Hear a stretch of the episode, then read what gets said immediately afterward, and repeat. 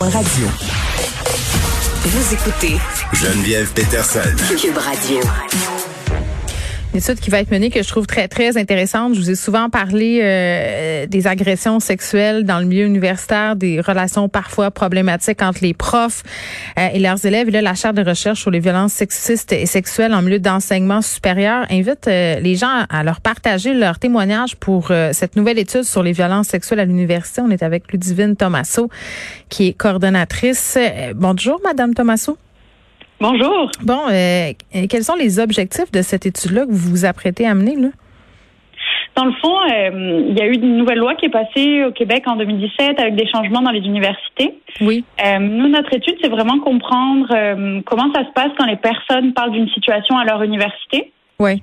Puis on veut savoir est-ce que est-ce que les personnes sont bien prises en charge, est-ce qu'il y a des choses à améliorer? Donc on veut vraiment élaborer des pistes de recommandations dans le fond pour leur prise en charge et pour la prévention des violences sexuelles à l'université. Ouais, parce que ce processus-là a euh, souvent été critiqué. Euh, les étudiantes l'ont souvent remis en question, le fait de devoir se présenter à tel endroit pour porter une plainte contre un professeur, de devoir raconter tout ça. Ça avait l'air de rouler carré un peu, là. Pardonnez-moi l'expression. Euh, là, là, vous voulez euh, faire des recommandations, mais vous, vous cherchez des témoignages. Pourquoi vous avez besoin de témoignages? C'est vraiment important pour nous de comprendre comment les gens se sentent dans ce processus. Pour ça qu'on veut récupérer des témoignages, on veut comprendre comment ça se passe concrètement pour les personnes. Tu comment elles se sentent? Est-ce qu'elles se sentent accueillies, validées, bien accompagnées, ou justement elles se sentent pas comme ça? Donc euh, c'est vraiment important pour nous de recueillir la parole des personnes directement parce que on travaille autour de, de, mm. pour notre campagne, c'est ton histoire peut tout changer parce que tu sais chaque histoire est importante. OK, mais est-ce que vous êtes à même de me dire, euh, par exemple, si moi je suis étudiante dans une université et que je suis euh, bon dans une situation où il y a eu des comportements euh, sexistes ou sexuels problématiques à mon endroit, c'est quoi le chemin que je dois parcourir en ce moment là si je veux faire une dénonciation à mon établissement d'enseignement? Comment ça se passe?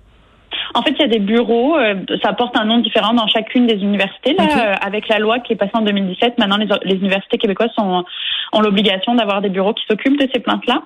Euh, donc, euh, il faut contacter le bureau euh, euh de, harcèlement, de lutte contre le harcèlement. Euh, donc là, vous allez être accueilli par un ou une intervenante qui va vous accompagner dans votre processus. Vous allez avoir le choix soit de porter une plainte formelle, soit de suivre un chemin informel. Donc, il y a tout un ensemble de, de d'accommodements qui peuvent être mis en place pour la personne. Puis le, choix revient à la personne de, de faire de faire ce cheminement-là. OK. Qu'est-ce que ça prend? Euh, qui peut participer à votre étude? En fait, on cherche des personnes qui, qui ont vécu euh, du harcèlement sexuel, de la violence sexuelle à l'université, puis qui ont parlé de la situation depuis 2019. Euh, 2019 parce que c'est là où les changements ont été faits au niveau institutionnel. Mm-hmm. Euh, puis euh, c'est pas obligé d'avoir porté une plainte formelle à l'université parce que parfois on va aller parler à un, professeur ou une professeure, à son syndicat, euh, à, une, à, une, association étudiante, puis euh, la, la, démarche se termine ici. Fait que nous on veut vraiment euh, parler à tous les trajectoires qui peuvent arriver à l'université. Mais il faut en avoir parlé à quelqu'un. Oui, exactement. OK. Euh, puis on parle de quel type de comportement exactement? Parce que, bon, quand on parle de violence sexiste et sexuelle, c'est assez large, là. Mhm. Oui, c'est ça. Euh, c'est sûr que tu sais, on a, on a l'impression parfois que c'est très clair. Oui, c'est euh, vrai. Nous, on a une définition euh, assez large de ce qui constitue une violence, du harcèlement et des violences sexuelles. Oui. C'est que c'est tout propos, comportement, attitude à caractère sexuel, mais non désiré par la personne qui le reçoit. Fait que ça peut être des blagues, ça peut être des propositions à répétition, ça peut être des attouchements, ça peut être des tentatives d'agression sexuelle aussi. Euh, ça peut être de la coercition sexuelle. La coercition sexuelle, c'est euh, quand on va faire des menaces ou de la manipulation en échange de faveurs sexuelles. Ben oui, puis quand je vous entends dire tout ça, ça me donne des frissons. Puis, puis j'ai l'impression, euh, parce qu'on bon, on en a quand même abondamment parlé de cette mm. problématique-là, mais j'ai l'impression que plusieurs personnes pensent que ce type de comportement-là dans les universités, un, c'est rare, mm-hmm. mais surtout que ça appartient au passé. je pense que mm-hmm. collectivement, on a un peu ce préjugé-là de se dire ah mais ça c'était dans le temps là quand, quand rien était clair, puis que tu avant le MeToo là à cette heure ça se mm-hmm. passe bien. Mais c'est ça, c'est vraiment un préjugé qui, qui reste. Oui. Puis euh, à la chaire de recherche sur les violences sexistes et sexuelles, euh, il y a eu plusieurs recherches qui sont parues là les dernières années. Mhm. euh, il y a eu la recherche ESIMU qui parlait vraiment du milieu universitaire. Il y a une recherche, la recherche pièce qui, qui a été publiée aussi à l'automne 2020. Euh, mais là, on s'intéressait au milieu collégial, puis ce qui ressort, c'est qu'une personne sur trois a vécu une forme de violence sexuelle à l'université. C'est énorme. C'est vraiment un gros chiffre, ouais. Ben et oui, puis ça peut avoir un impact assez sérieux sur le cheminement académique mm-hmm. d'un élève ou d'une élève qui décide, par exemple, de se présenter à un cours, d'abandonner son programme ou qui, qui fait des crises d'anxiété à répétition à cause de comportements comme ceux-là? Mm-hmm. Oui, vraiment. Puis c'est vraiment une, grande problématique. Puis c'est pour ça qu'on veut travailler sur ces enjeux-là. On veut vraiment comprendre mm. c'est quoi les besoins des personnes, pas forcément celles qui vont faire appel au bureau, euh, parce que celles-là ont déjà fait une partie du chemin, mais celles aussi qui s'y rendront jamais. En fait, on veut comprendre pourquoi, comment on peut améliorer les choses pour que tout le monde se sente accueilli puis soutenu mm. dans cette situation-là. Ouais. Et bien sûr, on veut prévenir. Ben, ben oui, puis on va en reparler tantôt de prévention, mais est-ce qu'il y a un délai de prescription? Est-ce qu'il y a des gens qui ont été victimes de gestes dans le passé pourraient, par exemple, participer à votre étude?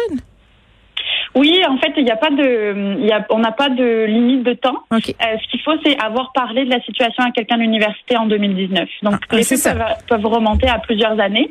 Mais si vous avez parlé à quelqu'un de l'université en 2019, ça rentre dans notre étude. OK. Puis est-ce qu'il faut absolument que ce soit, que ça se soit passé, euh, ce harcèlement-là ou ces gestes-là à l'intérieur des murs de l'université? Non, ça peut se passer à l'intérieur ou à l'extérieur des murs, la violence sexuelle à l'université.